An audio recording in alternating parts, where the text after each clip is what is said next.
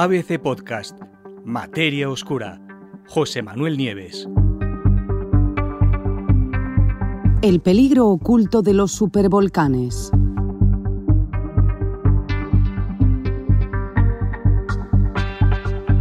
Un equipo internacional de investigadores de, Estados Unidos, Australia, de Alemania y de Indonesia, que porque es allí donde se ha hecho la investigación, ahora os contaré, pues acaba de descubrir que los supervolcanes siguen siendo activos y peligrosos incluso miles de años después de haber protagonizado una supererupción. ¿Qué es un supervolcán? Conocemos muchísimos volcanes de los normales, por ejemplo, no sé, el Vesubio, el Monte Etna, el Pinatubo, que por cierto hizo erupción hace unos cuantos años, ¿os acordáis? Y sabemos las, eh, las catástrofes locales que pueden, que pueden generar las erupciones volcánicas. ¿no? El Pinatubo, ya que lo he citado, recuerdo que solamente la erupción del Pinatubo eh, en Filipinas eh, fue suficiente para que la temperatura media de todo el planeta bajara medio grado. Imaginaros lo que es eso. ¿Y cómo se consigue esto? Bueno, pues porque la inmensa cantidad de, cenizas, de polvo, de azufre que se lanza a toda velocidad a través de la erupción hacia, hacia la atmósfera, pues va formando una capa que los vientos extienden y, y, forma como una capa alrededor de toda la atmósfera y esa capa lo que hace es que debilita, y si es muy gruesa incluso impide, la entrada de los rayos del sol, lo cual enfría lo que hay debajo. Si esto lo ha conseguido un volcán, entre comillas, normal, nos podemos imaginar qué es lo que puede hacer un supervolcán. Y se llama supervolcán, es lo mismo que un volcán normal, o solo que de unas dimensiones descomunales. Tenemos bastantes, varios, identificados aquí en la Tierra y sabemos que hacen erupción como media, un supervolcán en la Tierra hace erupción, entra en erupción una vez cada 17.000 años. Tenemos eh, los más famosos, uno de los más famosos, por ejemplo, es el del Parque Nacional de Yellowstone en Estados Unidos. Todo él es una enorme caldera de un supervolcán. Tenemos otro bien grande aquí en Europa, justo frente a las costas de Nápoles, abajo en el Mediterráneo, hundido bajo el Mediterráneo, que es el de Campi, Campi Flagrei.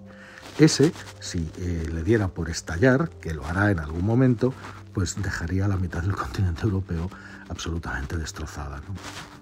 Bueno, eh, sabemos que los supervolcanes, además, además, han sido protagonistas de algunos de los mayores episodios de extinción masiva que se han producido durante la historia de la Tierra. Sabéis que ha habido cinco grandes episodios de extinción masiva, durante el que un porcentaje enorme, entre el 70 y el 90% de todas las especies desaparecieron como consecuencia de esa extinción.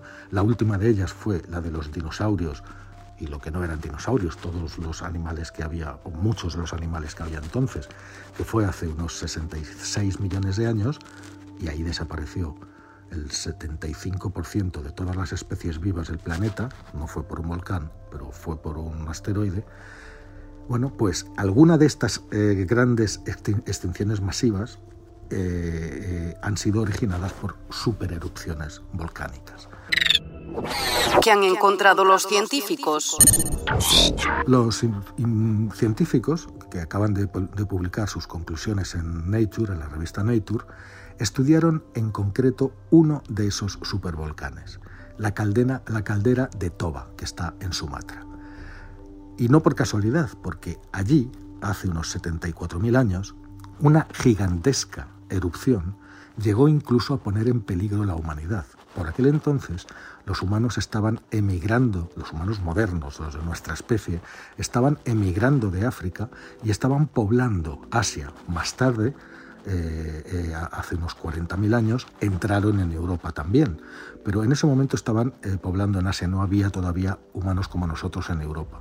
Bueno, pues esta supererupción del, del volcán de Toba, de la caldera de Toba, eh, redujo al mínimo la población. Algunos investigadores creen que la población humana, toda la población humana que quedó en el planeta, en todo el planeta, eh, se reducía a unos pocos centenares de individuos. Nunca estuvimos tan cerca de desaparecer y fue por este volcán. El mecanismo por el cual eh, los supervolcanes hacen que desaparezca la vida es exactamente lo mismo que os he dicho con el Pinatubo, pero a una escala mayor.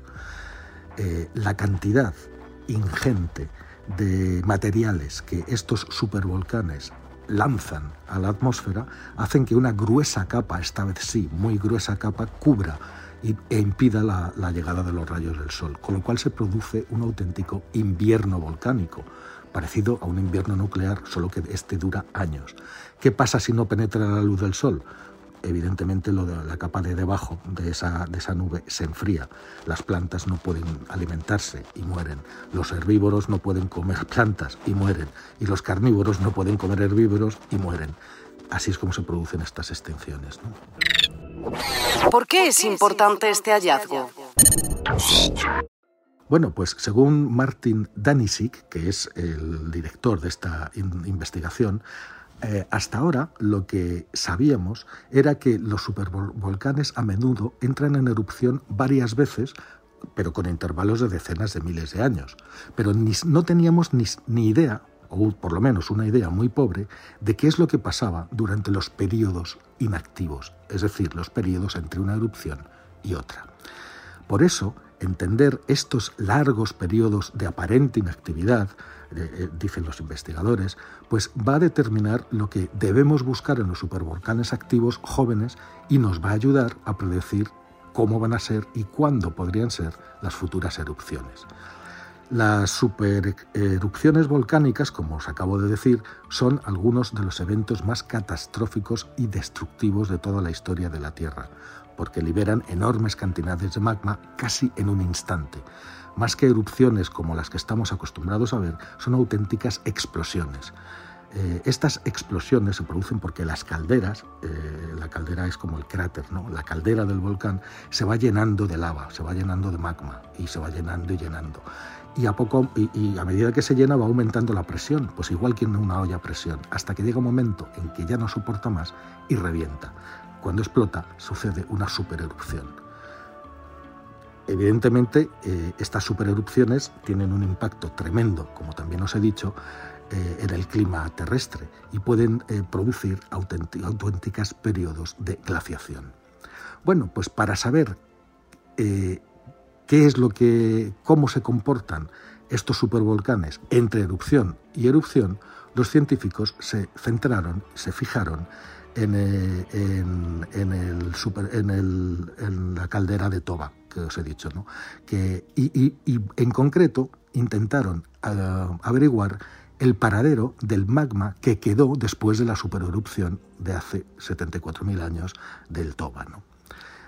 Para eso utilizaron como testigos varios minerales, como el feldespato y el circón, que son auténticas cápsulas de tiempo. Contienen, estos minerales contienen registros de tiempo eh, eh, independientes y están basados en la acumulación de gases de argón y helio y funcionan, como os digo, como cápsulas de tiempo en las rocas volcánicas y dan un montón de información. Bueno, pues utilizando estos datos geocronológicos, eh, los investigadores consiguieron mostrar que el magma, después de la supererupción, continuó rezumando dentro de la caldera, de esa profunda depresión creada por la, por la, por la explosión, ¿no? por la supererupción. Y estuvo rezumando por un periodo que va entre los 5.000 y los 13.000 años después de producirse la supererupción. Más tarde, la cubierta de magma, que estaba solidificado, que ya era duro, fue empujada hacia arriba como si fuera el caparazón de una tortuga gigante. Esto lo dice el propio investigador. ¿Por qué es importante este hallazgo? Bueno, para Danisic estos hallazgos desafían el conocimiento que teníamos hasta ahora y el estudio, la forma de estudiar estas enormes erupciones. Porque normalmente lo que hacían los geólogos era buscar magma líquido debajo de un volcán para evaluar su posible peligro en el futuro. Ahora, sin embargo, después de esta investigación, tendrán que también considerar que las erupciones pueden suceder incluso si no se encuentra magma líquido debajo de un volcán. El concepto de lo que es erupcionable, entre comillas, tiene que cambiar, tiene que actualizarse. Y termino con una cita textual también del estudio, que dice, si, una, si bien una supererupción puede tener un impacto regional y mundial y la recuperación puede llevar décadas o incluso siglos, Nuestros resultados muestran que el peligro no termina con la supererupción misma y la amenaza de más erupciones persiste durante muchos miles de años después. Aprender cuándo y cómo se acumula el magma en erupción y en qué estado se encuentra antes y después de tales erupciones resulta fundamental para comprender a los supervolcanes. Con esto terminamos el podcast de hoy que espero que os haya parecido interesante.